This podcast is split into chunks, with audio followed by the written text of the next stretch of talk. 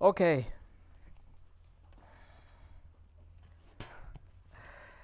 C'est avec un- une grande joie que nous ouvrons la parole de Dieu ensemble dans la première épître de l'apôtre Pierre.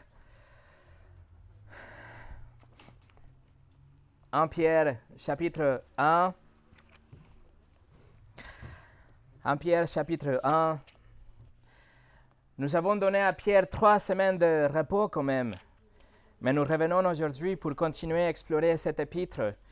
Une épître qui a été écrite à une église qui était en train d'être persécutée, écrite aux frères et sœurs qui ont dû quitter leur famille, quitter leur ville. Ils ont dû euh, quitter leur communauté, abandonner même les gens qu'ils aimaient parce qu'ils s'étaient rejetés, persécutés par la foi, par leur foi. Ils ont laissé leur sécurité, leur réconfort, leur travail, leur maison, etc. Et on trouvait un endroit, une maison dans la Turquie d'aujourd'hui. Et l'apôtre Pierre écrit cette lettre à ces exilés. Il veut les encourager pendant les moments difficiles, les moments dramatiques qu'ils sont en train de, de vivre à ce, mo- à ce moment-là et que ça va être de plus en plus pire pendant les deux prochains siècles. Mais Dieu, dans sa souveraineté, a préservé cette lettre pour être inclus dans le canon biblique d'aujourd'hui et préservé pour nous, pour que nous on puisse bénéficier de cette lettre aussi. Pierre, nous avons vu, il a encouragé l'Église déjà en, le- nous enseignant la doctrine biblique pendant 12 versets. Et à partir de verset 13, il a commencé à imposer des exigences aux chrétiens comme les résultats de ce qu'il avait déjà expliqué dans la première partie du chapitre 1. Il expliquait notre identité en Christ, il expliquait notre héritage, il expliquait le merveille de notre salut, etc.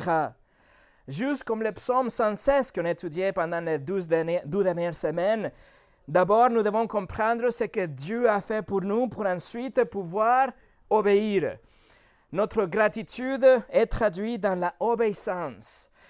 Et à partir de verset 13 jusqu'au 21, nous avons étudié déjà la réponse requise envers Dieu, les exigences pour tous les chrétiens envers Dieu. Et aujourd'hui, nous allons à la douzième section qui va aller jusqu'à la fin de ce chapitre, que c'est à propos de la réponse envers les autres, la réponse requise d'un chrétien envers les autres. Aujourd'hui, donc, nous arrivons au quatrième impératif, le quatrième commandement qu'on trouve dans la première épître de Pierre concernant la caractéristique essentielle de tout chrétien. Quelle est la caractéristique visible qui doit gouverner l'Église? Quelle est la caractéristique qui marque vraiment une ligne qui va distinguer le vrai chrétien et le faux chrétien? Et l'Église et le monde? Quelle est la ligne que Jésus même a tracée et a dit c'est comme ça qu'ils vont vous distinguer. Aujourd'hui, nous allons étudier l'amour fraternel. Mais avant de commencer, on va prier. Seigneur, comme euh, d'habitude, nous voulons demander ton assistance dans la prédication et dans l'écoute. Seigneur, aide-nous à comprendre la profondeur de cet amour, de cet amour dont tu nous appelles, ces commandements de Pierre. Et aide-nous, prépare-nous, Seigneur, pour être une église qui va survivre, qui va traverser les épreuves, et même dans les moments difficiles, comme l'église persécutée de l'époque de Pierre. Donc, Seigneur, s'il te plaît, remplis-nous avec ton esprit, bénis la prédication de ta parole. Au nom de Jésus, Amen. Et le titre de ce message est L'amour fraternel. Nous allons euh, lire la dernière section du chapitre 1. Nous allons étudier à partir de verset 22 jusqu'au, jusqu'à verset 25. Donc aujourd'hui, nous allons finir finalement le premier chapitre de Pierre. Nous allons lire donc 20, euh, verset 22 jusqu'au 25. Mais maintenant qu'on, va lire, s'il vous, vous plaît, prêtez votre attention au fait que tout ce qu'on va lire tourne autour du commandement qu'on trouve à la fin de verset 22, que c'est le commandement de nous aimer les uns les autres. 1 Pierre chapitre 1, 22 25. Ayant purifié vos âmes en obéissant à la vérité pour avoir un amour fraternel sincère, aimez-vous ardemment les uns les autres de tout votre cœur. Puisque vous avez été régénérés non par une semence corruptible, mais par une semence incorruptible, par la parole vivante et permanente de Dieu. Car toute chair est comme l'herbe, et toute sa gloire comme la fleur de l'herbe. L'herbe sèche et la fleur tombe, mais la parole du Seigneur demeure éternellement. Et cette parole est celle qui vous était annoncée par l'Évangile. Nous allons diviser notre temps dans quatre sous-titres. La première chose, les conditions préalables à l'amour. Numéro deux, la qualité de l'amour. Numéro trois, la possibilité de l'amour. Et finalement, la semence de l'amour. Première chose, les conditions préalables à l'amour. Afin d'aimer avec l'amour ardent dont Pierre nous appelle à la fin du verset 22, il y a douze éléments, il y a douze actions qu'on doit avoir pour pouvoir arriver dans cet amour-là. Et les deux choses qui qualifient cet amour, qui vont, qui vont nous habiliter pour avoir cet amour les uns pour les autres, se trouvent dans la première partie du verset 22. Pierre écrit, Ayant purifié vos âmes en obéissant à la vérité. La purification et la obéissance. Premièrement, la purification. Pierre nous dit qu'on doit purifier nos âmes. Cela pourrait être que Pierre parle de la purification initiale d'un croyant, le moment quand Dieu, dans sa souveraineté, il a décidé d'enlever notre péché, la tâche de notre péché, et nous habiller avec la perfection de Christ, c'est-à-dire la purification au moment de notre salut. Par contre, Pierre ne parle pas de ça ici parce que il vient de nous commander, Dieu vient de nous commander d'être saints dans le verset 15. Cette purification dont Pierre parle ici, c'est euh, la purification que c'est là, on va dire, on va grandir dans notre, dans notre pureté morale. Nous allons grandir dans ce processus que c'est le processus de la sanctification. Aussi, le verbe que Pierre utilise ici, c'est dans un mode qui décrit justement un processus, c'est une action continue. Donc, Pierre ne peut pas se référer à la position, à la purification positionnelle initiale de la vie d'un chrétien. Non. Ce n'est pas la purification qu'on a reçue lors de notre conversion. Nous avons été, été déjà purifiés, déjà lavés, déjà nettoyés. Cette purification a eu lieu dans le passé. Pierre est en train de parler de quelque chose de présent. Pierre parle de ce processus de sanctification d'aujourd'hui. Le processus où nous sommes de moins en moins attachés à notre péché, à, notre, à, monde. Nous sommes de moins en moins concernés par notre propre bien-être et nous sommes de plus en plus investis dans la vie des autres. Nous veillons pour le bien des autres.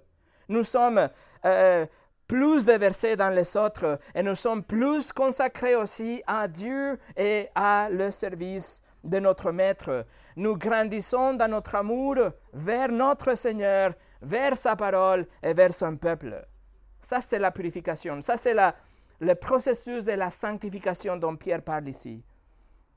Deuxièmement, on a l'obéissance aussi. Pierre écrit l'obéissance à la vérité. Également, il fait référence à quelque chose de présent. C'est une obéissance d'aujourd'hui. En fait, le mot apparaît 15 fois dans le euh, Nouveau Testament et cela veut jamais dire l'obéissance à l'Évangile, l'obéissance initiale où on a eu la repentance et la foi en Christ. Mais c'est plutôt une action continue. C'est la obéissance de chaque jour quotidienne, la soumission à notre Seigneur que suit notre conversion. Donc, les douze choses, les douze actions préalables à l'amour qu'on est censé avoir, qu'on est commandé avoir, sont directement liées à l'appel à la sainteté du verset 15. Dieu a déjà dit que, il a dit, soyez saintes.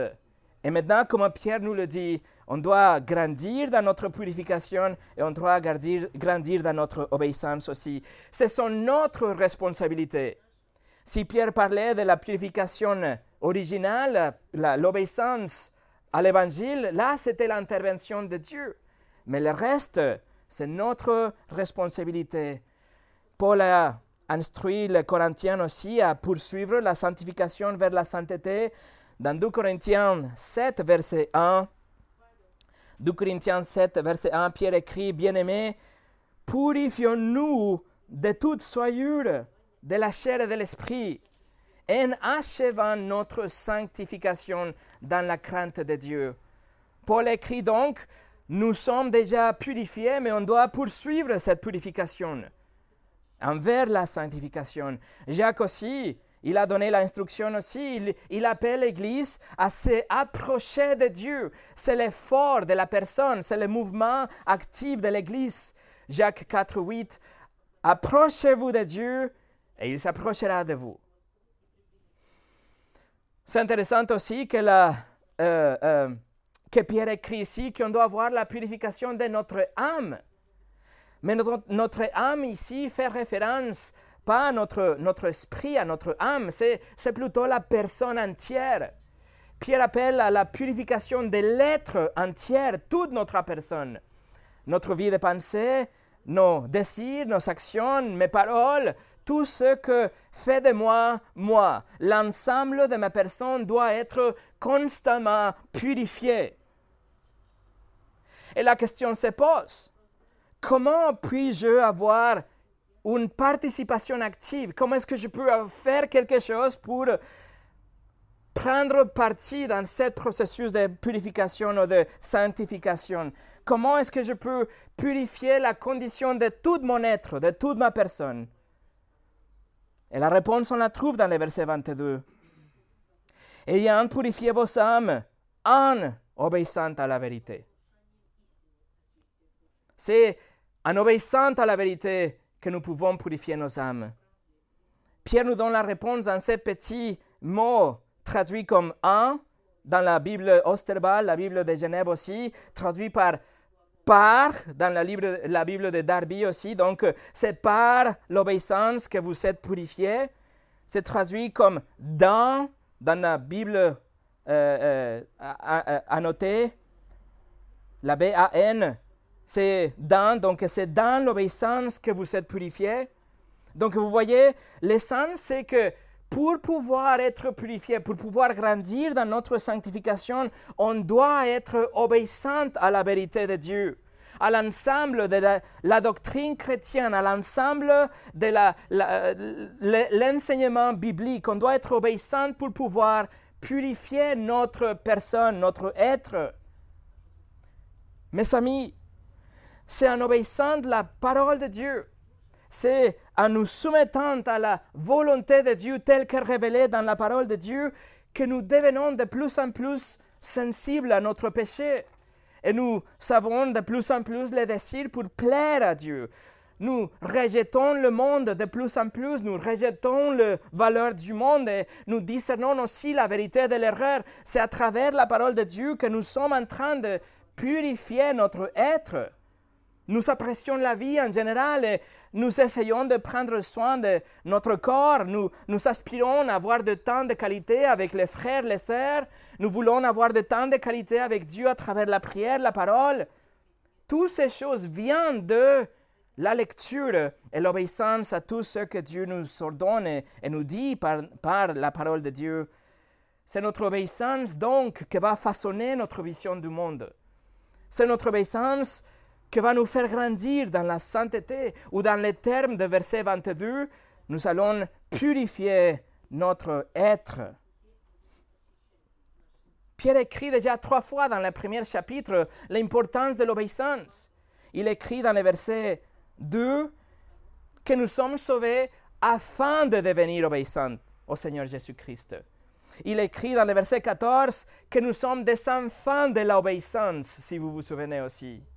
Et maintenant, dans le verset 22, il nous dit que nous devons être obéissants à la vérité de Dieu.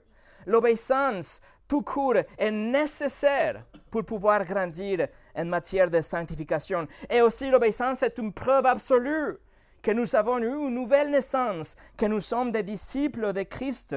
C'est la preuve que nous sommes des, esclaves de notre Maître, le Seigneur Jésus-Christ.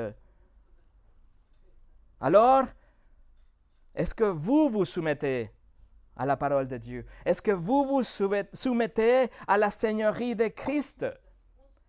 Est-ce que vous vous soumettez à la parole de Dieu ou vous décidez de créer votre propre version de quelques passages?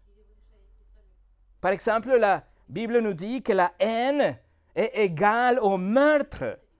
Mais vous continuez à avoir la haine pour les autres?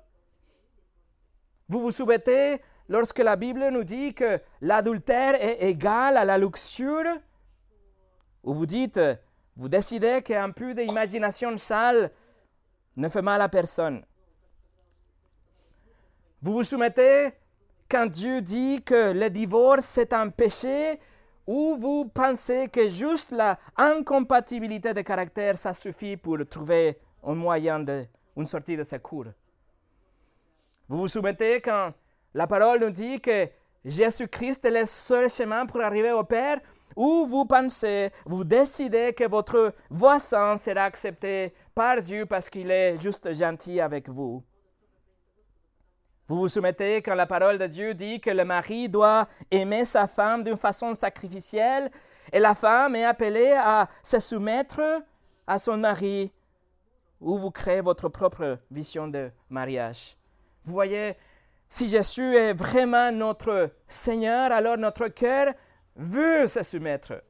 Notre cœur décide d'obéir. En fait, notre cœur n'a pas un autre choix qu'obéir.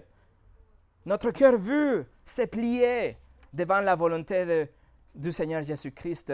Nous voulons accepter sa volonté et nous voulons faire que les autres comprennent que l'obéissance, c'est le moyen comme Dieu va nous purifier, nous faire grandir dans la sanctification. La première épître de Jean, chapitre 3, verset 3, nous dit Et quiconque a cette espérance en lui, c'est-à-dire en Jésus, se purifie soi-même comme lui est pur. C'est notre responsabilité. C'est notre boulot de faire des efforts pour nous soumettre et dans notre obéissance, nous allons purifier notre être. La purification pour le salut, la purification initiale, c'était quelque chose de Dieu. Nous étions juste là d'une façon passive. Nous avons reçu la purification de nos péchés. C'était un cadeau que nous avons reçu. Dieu nous le donne à travers de notre foi, par la grâce à travers de notre foi, car nous ne pourrions jamais l'achever ou le acheter autrement. Donc, on reçoit ce cadeau. Dieu nous place aujourd'hui dans ce chemin, le chemin de la vie. Mais une fois que nous sommes dans ce chemin, c'est notre responsabilité de enlever les mauvaises herbes. Nous allons réparer le nid de poules. Nous allons balayer le sol. Nous allons chasser les bêtes et nous allons planter des arbres, nous allons planter des fleurs, nous allons allumer les lumières et nous allons même mettre des clôtures pour protéger le chemin.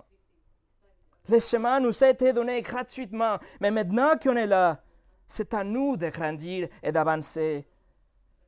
Mes amis, plus vous obéissez, plus vous vous soumettez à la parole de Dieu, plus vous grandirez dans le processus de sanctification. Il n'y a pas 36 réponses. Vous voulez grandir dans la sanctification, voici la parole de Dieu.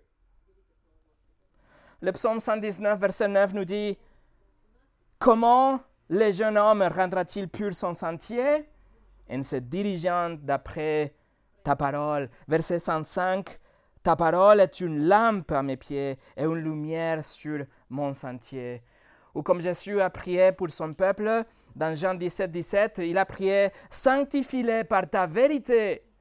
Ta parole est la vérité. Mes amis, votre relation avec ce livre, c'est votre relation avec la Bible qui va, faire, qui va vous faire grandir. Votre relation avec ce livre est directement proportionnelle avec votre purification. Le puritain John Bunyan, il écrit sur la couverture de sa, Bible à la main, il écrit Soit ce livre vous éloignera du péché, soit le péché vous éloignera de ce livre. Donc l'obéissance, la purification. Et seulement comme ça, nous pouvons achever la qualité d'amour dont nous sommes appelés ici. Numéro 2, la qualité de l'amour. Alors l'objectif ou le résultat de la première partie de verset 22 est d'arriver à un amour fraternel au, milieu de verset 22. Il écrit, ayant purifié vos âmes et obéissant à la, à la vérité pour avoir ou résultant d'un amour fraternel sincère, aimez-vous ardemment les uns les autres de tout votre cœur. L'amour fraternel. Les non-croyants n'ont pas la capacité de démontrer l'amour authentique tel que décrit dans la Bible. Oui, peut-être ils vous aiment vraiment, ils aiment leur conjoint, ils aiment leur mère, leur père, leurs enfants, oui, mais la Bible enseigne qu'il y a un genre d'amour particulier que c'est surnaturel, donné par Dieu. C'est l'amour fraternel qui leur est inaccessible parce qu'il ne fait, partie, il ne fait pas partie de leur nature. Les leaders religieux de, de jour de Jésus ceux qui étaient censés être les bergers de Jean, ils ne possédaient pas l'amour de Dieu et donc ils ne pouvaient pas déverser cet amour vers les autres. Jésus a dit, Jean 5, 42, Je sais que vous n'avez point en vous l'amour de Dieu. Jésus a réprimandé aussi les pharisiens parce qu'ils se préoccupaient de leur religion, de, tout ce que les gens pensaient de eux, la, façon dont euh, ils s'étaient aperçus par les autres. Et ils ne manifestaient pas non plus l'amour de Dieu. Donc Jésus dit, Luc 11, 42, Malheur à vous, pharisiens, parce que vous payez la dîme de la menthe, de la rue et de tous les herbes, et que vous négligez la justice et l'amour de Dieu. C'est là ce qu'il fallait pratiquer sans omettre les autres choses. Il ne manifeste pas et ne pouvait pas manifester un amour authentique ou ce que la Bible appelle l'amour fraternel. En fait, le terme utilisé ici par Pierre dans le verset 22, c'est le grec Philadelphia. Le mot Philadelphia composé par deux mots philéo, que c'est l'amour pour un ami, et Adelphos, que c'est un frère, un frère de sang, le, fils de, de, votre maman, de votre père.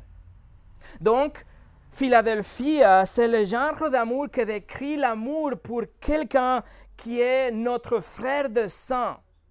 C'est un amour sincère avec lequel nous aimons quelqu'un de notre famille. Par contre, le Nouveau Testament l'applique à la relation entre les frères chrétiens, entre les frères, en Christ. Juste, juste comme nous avions l'habitude d'aimer nos copains et les choses de ce monde, soudainement, nous avons un amour authentique pour les choses de Dieu et pour la parole de Dieu et pour la réunion, l'évangélisation. Nous avions auparavant l'habitude d'aimer les gens qui partageaient nos préférences pécheresses et du coup, nous aimons nos frères et sœurs en Christ. Cet amour fraternel, Philadelphia, ce n'est pas une simple amitié, mes amis. C'est quelque chose de plus profond. C'est un amour qui est sincère. Pierre écrit dans le verset 22, sans hypocrisie, sincère. C'est-à-dire que nous ne portons pas le masque. Le mot ici utilisé, c'est utilisé pour les gens qui jouaient des rôles dans le théâtre, vous le savez. C'était des hypocrites, des gens qui portaient le masque. Mais nous sommes appelés à nous aimer sans masque. Il ne faut pas prétendre que nous sommes quelqu'un d'autre. L'amour entre les chrétiens ne porte pas de masque. C'est un amour sincère authentique. Il n'est pas prétentieux, il n'est pas trompeur, il n'est pas malhonnête. Nous ne cherchons pas quelque chose de l'autre personne. Cependant, il nous est commandé de ne pas rester dans l'amour Philadelphia, dans l'amour philéos. Mais nous sommes appelés, mes amis, écoutez, nous sommes appelés à approfondir et intensifier notre amour philéo. Nous sommes appelés en fait à faire un upgrade. Nous allons mettre à niveau, nous allons faire évoluer notre amour pour les autres dans un amour agapé. L'amour entre les frères et les sœurs ne, reste pas dans l'amour philéo, c'est l'amour agapé, c'est l'amour sans condition, sacrificiel, c'est l'amour qui cherche le bien des autres, l'amour qui ne se fatigue pas de servir. C'est l'amour de haute qualité, c'est le vrai amour, c'est l'amour que Dieu a pour nous en fait. L'amour agapé, c'est l'amour de la volonté, c'est quand nous prenons la décision d'aimer quelqu'un, malgré leur utilité pour moi, malgré leur beauté pour moi, malgré la décidabilité pour moi. Je prends la décision d'aimer, point. Et en fait, c'est ça le quatrième impératif dans l'épître de Pierre. Pierre a fait un saut de philéo à agapé. Regardez le verset 22. Ayant purifié vos âmes en obéissant à la vérité pour avoir un amour fraternel, philéo, aimez-vous, agape, ardemment les uns les autres de tout votre cœur. Pierre a fait le upgrade, vous avez vu. Non seulement nous sommes appelés à nous aimer avec l'amour agape, mais Pierre, en plus, il ajoute deux couches pour souligner cet amour. Il dit ardemment et de tout votre cœur. Premièrement, ardemment. C'est le mot que ça veut dire littéralement, c'est étirer, c'est tendre, c'est s'étendre jusqu'au point de presque se casser. Et cette expression, ce mot est utilisé pour exprimer justement des sentiments profonds. C'est des désirs intenses, des émotions ferventes. C'est d'aller presque jusqu'au bout de, vous, vous-même. Vous arrivez à la limite. Par exemple, dans Actes chapitre 12, vous connaissez l'histoire, Pierre était en prison. Et l'Église prie. Et l'Église sait que peut-être c'est la fin de leur leader, Pierre, dont on est en train de, lire la lettre. Et donc, il se met à prier. Et Acte chapitre 12 utilise le même mot pour nous dire qu'il priait intensément. Imaginez-vous la passion, l'intensité de cette prière pour Pierre. Ou, quand je suis été au Gethsemane, il était dans la détresse, il était dans une telle agonie qu'il est tendu jusqu'au point de se rompre. Luc 22, 44, étant en agonie, il priait plus intensément, même mot. Et sa sueur devint comme des grumeaux de sang qui tombaient à terre. Pouvez-vous vous imaginer la sincérité, la passion de ces deux prières, la prière pour prière, la prière pour, euh, euh, Jésus. C'était des forts désirs, c'était, c'était fervent, il avait une intensité émotionnelle profonde. Alors, nous devons aimer nos frères comme ça, ardemment. Mais doucement, Pierre écrit de tout votre cœur. Pierre n'est pas fini. Il a utilisé déjà agape. Il a utilisé aussi le mot pour dire ardemment. Et en plus, il dit de tout votre cœur. C'est-à-dire que l'origine de cet amour, c'est mon cœur. C'est quelque chose de réfléchi.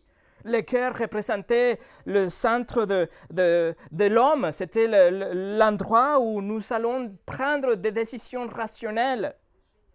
Nous allons décider prendre la décision de donner cet amour, même si je ne reçois rien. Et quand vous ajoutez ces deux adjectifs ensemble avec agape, vous pouvez voir que nous ne parlons pas d'un amour commun. Nous ne parlons pas de l'amour du monde. Mes amis, je veux que vous soyez conscients vraiment de la grande exigence de cet amour. Ce n'est pas l'amour dont les chansons parlent aujourd'hui. Ce n'est pas l'amour dans le film. Ce n'est même pas l'amour entre deux, entre guillemets, meilleurs amis. Ce n'est pas l'amour qui fait mal, entre guillemets. Ce n'est pas l'amour qui, à la fin, cherche à prendre quelque chose de l'autre personne. C'est un amour sincère que ne, que ne regarde avec mépris quelqu'un d'autre. C'est un amour qui donne, qui se met en arrière et met en avant l'autre personne. C'est un amour qui n'est jamais fatigué de faire le bien, de servir. Voilà l'amour qu'on doit respirer dans cette pièce. Écoutez, regardez autour de vous.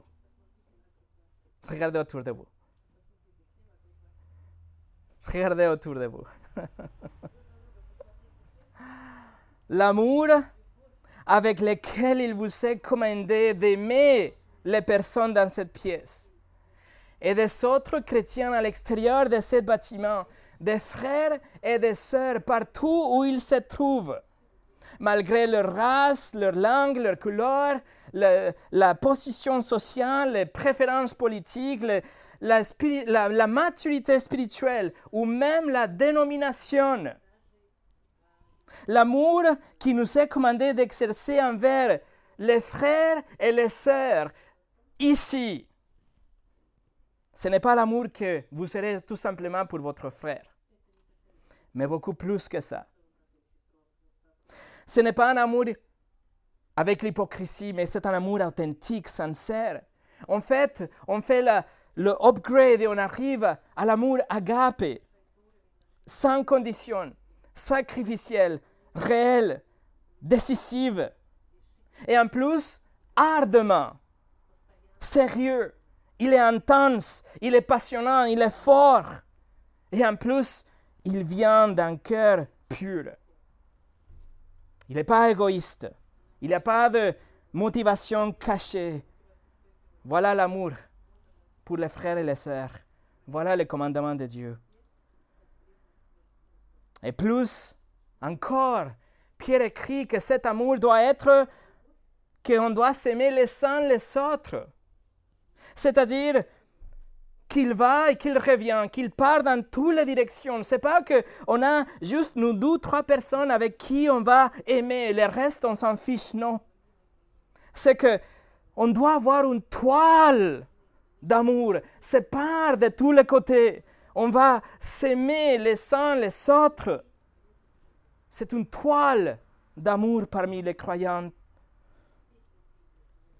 La multitude d'adverbes que Pierre utilise ici décrit vraiment ces critères incroyables, les standards incroyablement élevés que Dieu met pour son Église. Et vous dites, mais ce genre d'amour est impossible. Un amour si parfait envers ce groupe de chrétiens imparfaits, impossible. Et en plus, aimer les autres chrétiens qui ne partagent pas la même doctrine, impossible.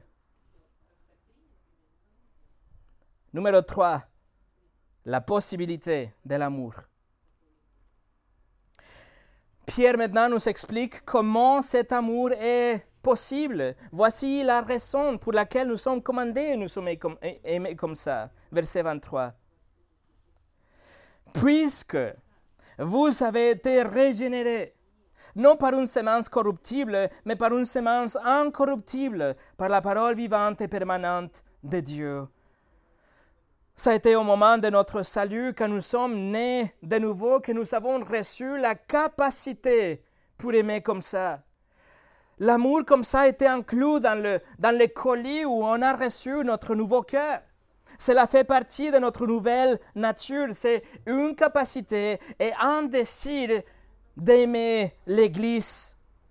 Et c'est grâce à notre nouvelle naissance, dans le verset 23, que nous pouvons obéir le commandement du verset 22.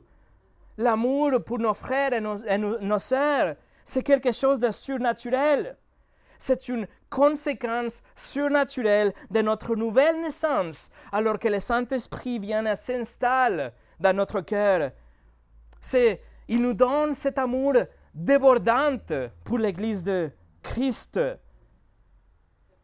Romains 5, verset 5 nous dit, l'espérance ne trompe point parce que l'amour de Dieu est répandu dans nos cœurs par le Saint-Esprit qui nous a été donné.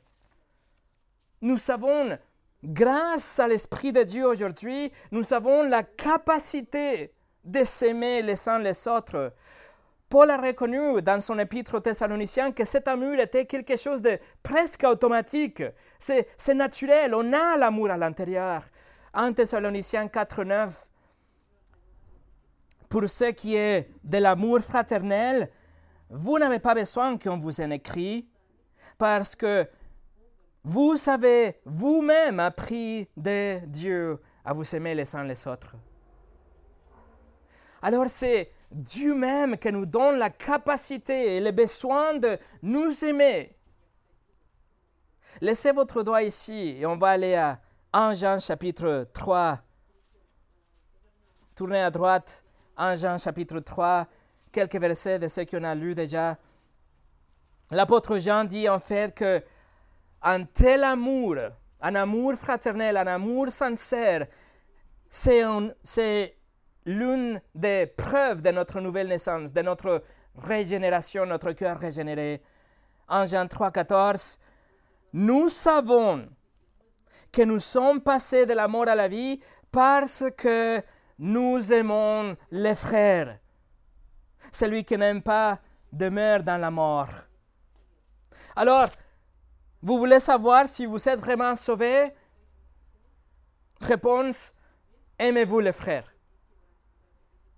Si vous aimez les frères, j'ai écrit, vous savez passer de la mort à la vie. Tournez au, passez au chapitre 5. Jean écrit qu'il n'y a pas d'exception dans un, dans un amour comme ça.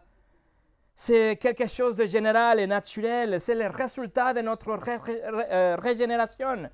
En Jean chapitre 5, verset 1, Quiconque croit que Jésus est le Christ est né de Dieu, et quiconque aime celui qui l'a engendré aime aussi celui qui est né de lui, dont les frères et les sœurs.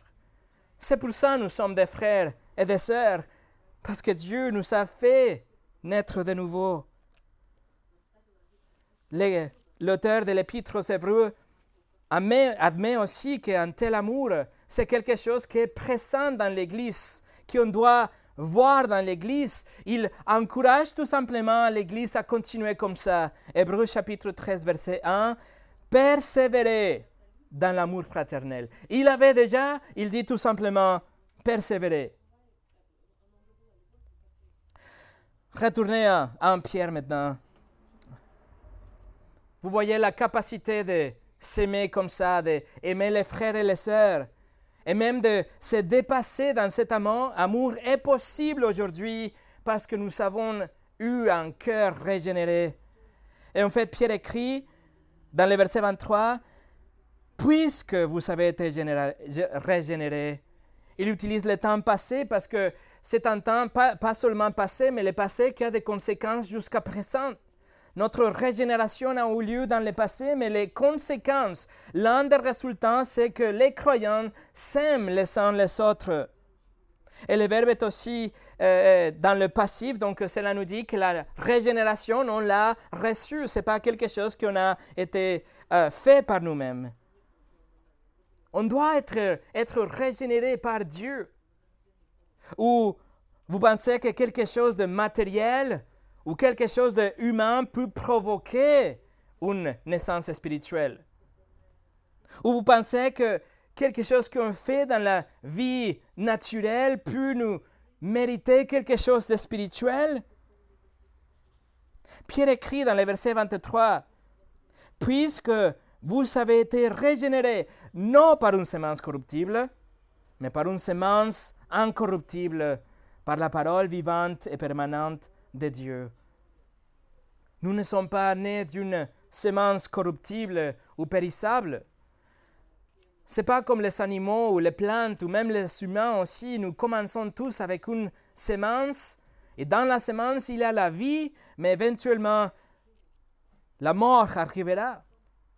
Ça, c'est une semence périssable. Et rien de matériel dans ce monde ne peut donner la vie à quelque chose de spirituel. Mais nous sommes nés de nouveau d'une semence impérissable, une semence surnaturelle qui nous donne la vie surnaturelle. Voilà la vie qui ne périra jamais, la semence divine. Voilà la vie éternelle. Mais quelle est cette semence Où on peut trouver cette semence Parce que là maintenant je suis intéressé. Quelle est la semence impérissable? Pierre anticipe cette question, je pense. Il clarifie que la semence est la parole, la parole vivante et permanente de Dieu. C'est à travers la parole de Dieu, c'est à travers l'évangile, c'est à travers les Écritures, à travers les vérités qu'on trouve dans la parole vivante et permanente de Dieu que nous pouvons avoir la vie éternelle. C'est seulement à travers la parole de Dieu que nous pouvons avoir la nouvelle naissance. L'Évangile provoque, nous donne les outils pour pouvoir croire, pour nous repentir, pour, pour, croire en Jésus-Christ. Jacques 1, 18 dit, Il nous a engendrés selon sa volonté par la parole de vérité. Comment nous sommes nés de nouveau? C'était quoi la sémence La parole de la vérité.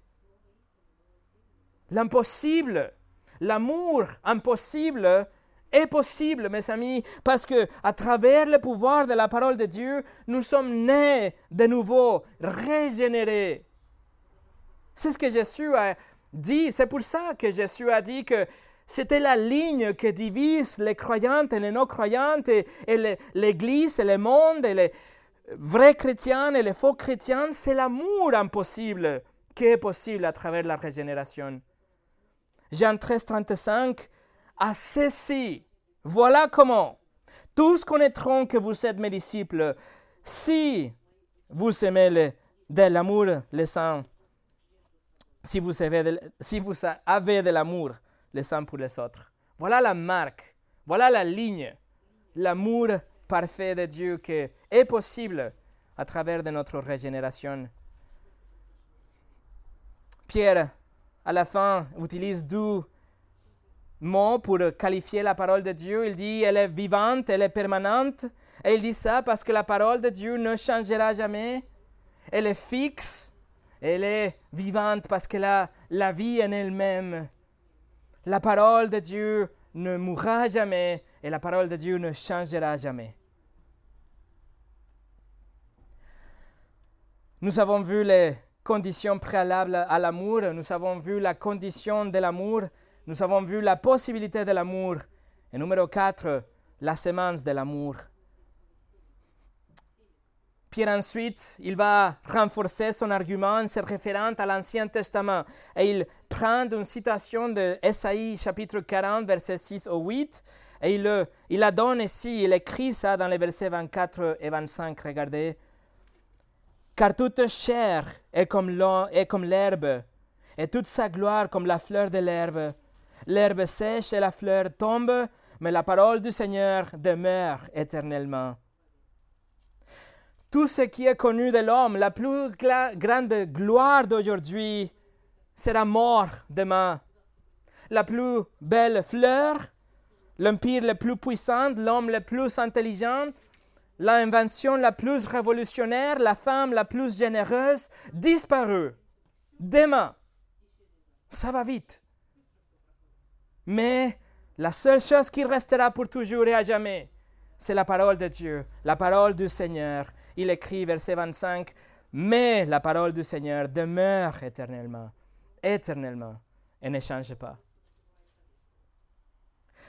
Dans l'année 303, 303 après Jésus, l'empereur Dioclétien, il a exigé que toutes les copies de l'Empire romain soient brûlées toutes les copies de l'Empire romain devaient être brûlées. Il, voulait, il a voulu que le monde soit débarrassé complètement de la Bible.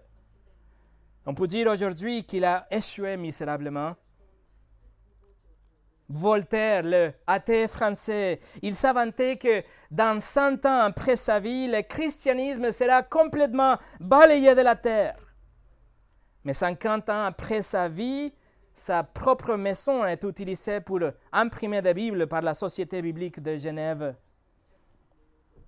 À la fin des années 1800, Robert Ingersoll, il est devenu un grand orateur. Il était connu comme le grand agnostique. Il avait une position très forte contre les chrétiens. Il a dit, dans 25 ans, la Bible sera complètement oubliée. Ingersoll est mort en 1899 et pour nous, son nom est complètement oublié. Il a moins de 40 ans, un dictateur à l'Albanie, Enver Hoxha, il a déclaré depuis son balcon, depuis chez lui, il a sorti, il a dit, l'Albanie est un pays athéiste, athée, pardon. Il était complètement antagonistique contre le christianisme et contre les autres religions. Et il a dit, nous serons toujours, pour toujours, un pays athée. Et il a même persécuté les chrétiens. Et on parle il y a 40, jours, 40 ans. Mais aujourd'hui, sa propre maison est le siège d'une école biblique. Ils sont en train de former des pasteurs, des séminaires, etc. Voilà comment la parole de Dieu est permanente. Après tous les attaques, nous avons toujours la parole de Dieu préservée pour nous. Et à la fin de ce passage, c'est intéressant que Pierre, oui, à la fin du chapitre, c'est intéressant que Pierre utilise encore, euh, euh, qu'il ajoute sa propre opinion dans le verset 25. Il dit, et cette parole est celle qui vous a été annoncée par l'Évangile. C'est-à-dire que Pierre prend la parole de Dieu, la citation d'Esaïe, l'Ancien Testament, il dit, voilà la parole de Dieu que vous a été annoncée dans l'Évangile ou par l'Évangile. C'est pas nos arguments, c'est pas notre témoignage ou l'apologétique ou quelque chose d'autre qui va pouvoir changer le cœur d'une personne, mais c'est le pouvoir qu'on trouve dans la parole de Dieu. C'est, l'évangile, la bonne nouvelle de Jésus-Christ qui va transformer une vie. Et pour finir, quelle est la bonne nouvelle? La bonne nouvelle, c'est que même si nous méritons la mort et l'enfer parce que nous sommes des pécheurs, Jésus a laissé sa gloire pour vivre parmi nous. Et il est mort pour nous et il a pris en lui le châtiment qui devait tomber sur nous et il a vécu la vie qu'on a dû vivre pour Dieu. Jésus est mort à notre place, à la place des pécheurs, et il est ressuscité pour nous donner la vie éternelle. Il a tout fait pour nous, mais en réponse, nous allons nous repentir devant cette incroyable bonne nouvelle. Nous allons placer notre confiance dans le Seigneur Jésus-Christ. Ça, c'est la repentance et la foi et ça, c'est la bonne nouvelle qui nous a été annoncée. Ça, c'est la bonne nouvelle que Pierre annonce ici. Ça, c'est la semence qui nous a fait naître de nouveau. Et c'est la semence qui aujourd'hui nous donne la grâce pour pouvoir grandir dans notre sanctification et nous aimer les uns les autres comme il faut. C'est l'évangile, mes amis, la semence que nous avons reçue. C'est grâce à la semence permanente et vivante de la parole de Dieu qu'aujourd'hui nous sommes capables et donc nous avons l'obligation divine de nous aimer ardemment comme Pierre l'écrit. Et la question se pose, comment nous pouvons cultiver alors cette semence? Comment est-ce qu'on peut faire pour qu'on grandisse dans cet amour et la réponse est tout simplement en grandissant dans votre sanctification. Comment nous pouvons grandir dans la sanctification? En étant obéissante et soumis à la volonté de Dieu révélée dans sa parole. Mes amis, pouvez-vous vous imaginer comment l'amour authentique, l'amour fraternel, l'amour ardent entre, entre les frères et les sœurs a impacté l'Église persécutée? Pouvez-vous vous imaginer la profondeur dans les relations qu'ils avaient à l'époque quand ils s'aimaient comme ça en tant que des exilés persécutés? Pouvez-vous vous imaginer comment votre témoignage sera, sera touché lorsque le monde regarde la façon dont vous vous aimez? Nous nous aimons les uns les autres. même pendant la persécution. Pouvez-vous vous imaginer ce qu'un amour véritable fait pendant les épreuves et la persécution Alors mes amis, commençons aujourd'hui à s'aimer comme ça, car aujourd'hui c'est facile. Commençons aujourd'hui que c'est facile pour que nous puissions continuer demain. Prions.